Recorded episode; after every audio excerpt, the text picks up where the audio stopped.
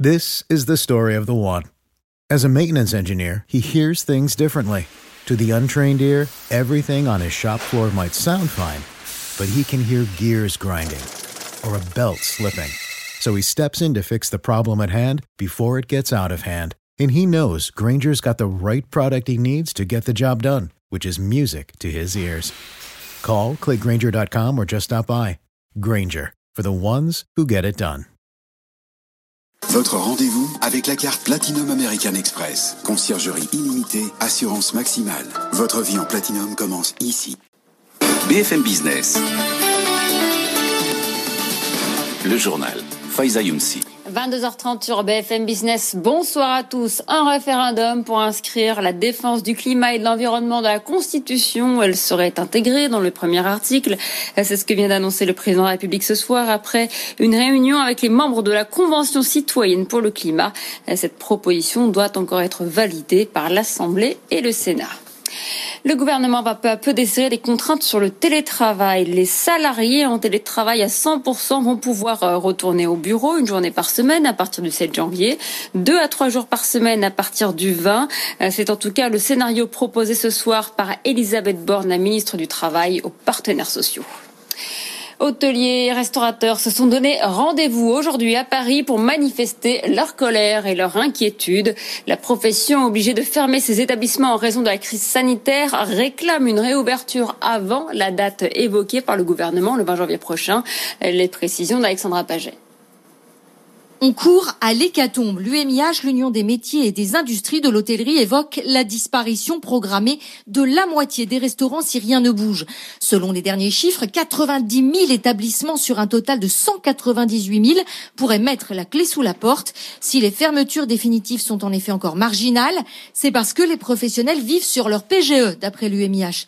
Mais une fois que ces prêts garantis par l'État auront été utilisés, ils ne pourront plus tenir, même avec l'éventail de mesures encore récemment étoffé par l'État. Depuis le 1er décembre, les entreprises du secteur peuvent ainsi prétendre à une nouvelle indemnisation à hauteur de 20% de leur chiffre d'affaires mensuel jusqu'à 100 000 euros maximum. De plus, toutes bénéficient du chômage partiel à 100%. À cela s'ajoute la prise en charge par l'État de 10 jours de congés payés décidés début décembre pour soutenir ces chefs d'entreprise après la reprise d'activité. Et c'est dans ce contexte que la Banque de France a revu aujourd'hui ses prévisions de croissance pour 2021. L'activité devrait rebondir de seulement 5% au lieu des 7,4% prévus précédemment. Et pour cette année, la Banque de France anticipe une récession historique de 9%. Coup d'envoi aujourd'hui de la campagne de vaccination aux États-Unis. Quelques heures seulement après l'autorisation du vaccin Pfizer-BioNTech, 3 millions de doses ont été expédiées hier aux quatre coins du pays, le plus touché par la pandémie, pour démarrer cette vaccination aujourd'hui. Une vingtaine d'avions vont continuer à être affrétés chaque jour pour distribuer le vaccin. Notre correspondante Pauline Simonet à New York.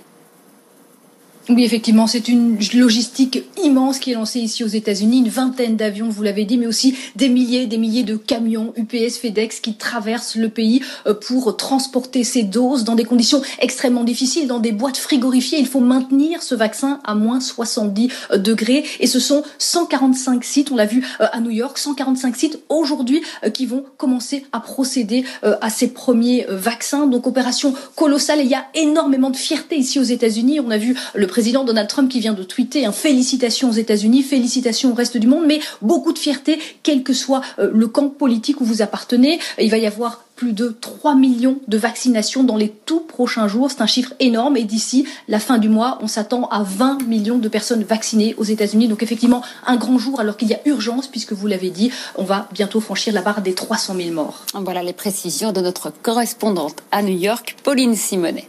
AstraZeneca, l'autre laboratoire engagé dans la course au vaccin, vient de réaliser la plus grosse acquisition du secteur pharmaceutique de l'année. Il achète une biotech américaine spécialisée dans les maladies rares montant de l'opération presque 40 milliards de dollars, un prix jugé excessif par les marchés. Le titre chute ce soir de 6% à la Bourse de Londres.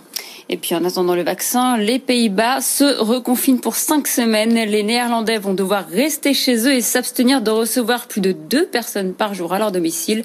Seuls les magasins alimentaires et les pharmacies vont pouvoir rester ouverts. Trois mois après l'annonce de la fermeture de son usine de Béthune, Bridgestone annonce des avancées dans la recherche de repreneurs. Il n'y en aurait pas un seul, mais plusieurs. Le groupe s'était engagé à trouver des solutions pérennes pour le site qui emploie 863 personnes. Le détail avec Julien Rizzo. Personne ne reprendra le site dans son intégralité, nous dit un syndicat à la table de négociation. La direction de Bridgestone s'apprête à céder son site, non pas à un, mais à plusieurs repreneurs. Neuf projets sont en phase d'études approfondies, précise le groupe. À l'arrivée, plusieurs activités distinctes pourraient reprendre ou être créées à Béthune, que ce soit dans les pneumatiques, le caoutchouc ou encore les batteries. À Bercy, où l'on surveille l'évolution du dossier comme le lait sur le feu, on estime que cette diversification permettrait au nouveau site d'être plus résilient. Si de son côté la direction de Bridgestone se félicite de ces avancées, les syndicats et la région des Hauts-de-France restent prudents. En octobre dernier déjà, la collectivité et l'État avaient présenté un scénario alternatif pour maintenir la production de pneus sans succès. Pour l'heure, rien n'est signé, nous dit-on. L'avenir du site pourrait être précisé lors d'une réunion prévue en fin de semaine. Adidas envisage de se séparer de Reebok. Rien n'est encore tranché, mais l'équipementier allemand étudie euh, plusieurs options pour sa filiale américaine depuis son rachat en 2006. La marque a été constamment en difficulté. Raphaël Couder.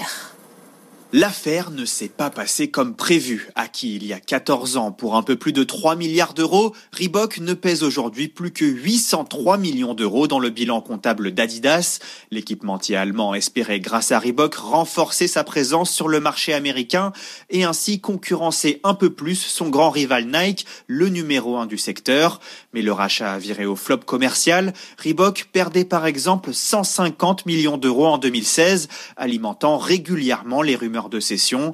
Ces deux dernières années, un plan de redressement avait pourtant permis à la marque de retrouver la rentabilité, mais la pandémie a de nouveau lourdement affecté les résultats.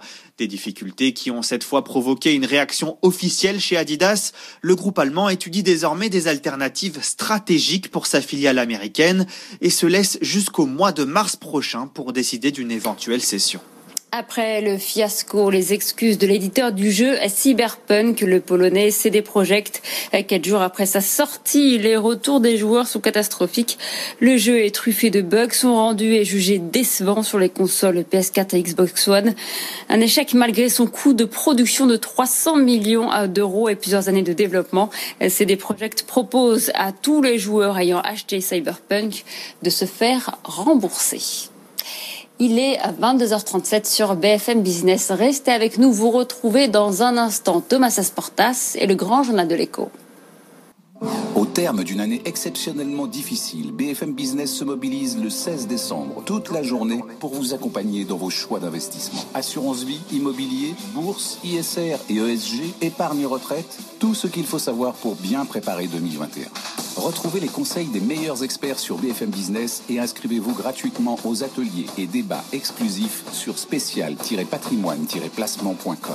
Journée spéciale patrimoine et placement le 16 décembre sur BFM Business, à la radio, à la télévision et sur le digital. This is the story of the one. As a maintenance engineer, he hears things differently. To the untrained ear, everything on his shop floor might sound fine, but he can hear gears grinding or a belt slipping. So he steps in to fix the problem at hand before it gets out of hand. And he knows Granger's got the right product he needs to get the job done, which is music to his ears. Call, clickgranger.com, or just stop by. Granger, for the ones who get it done.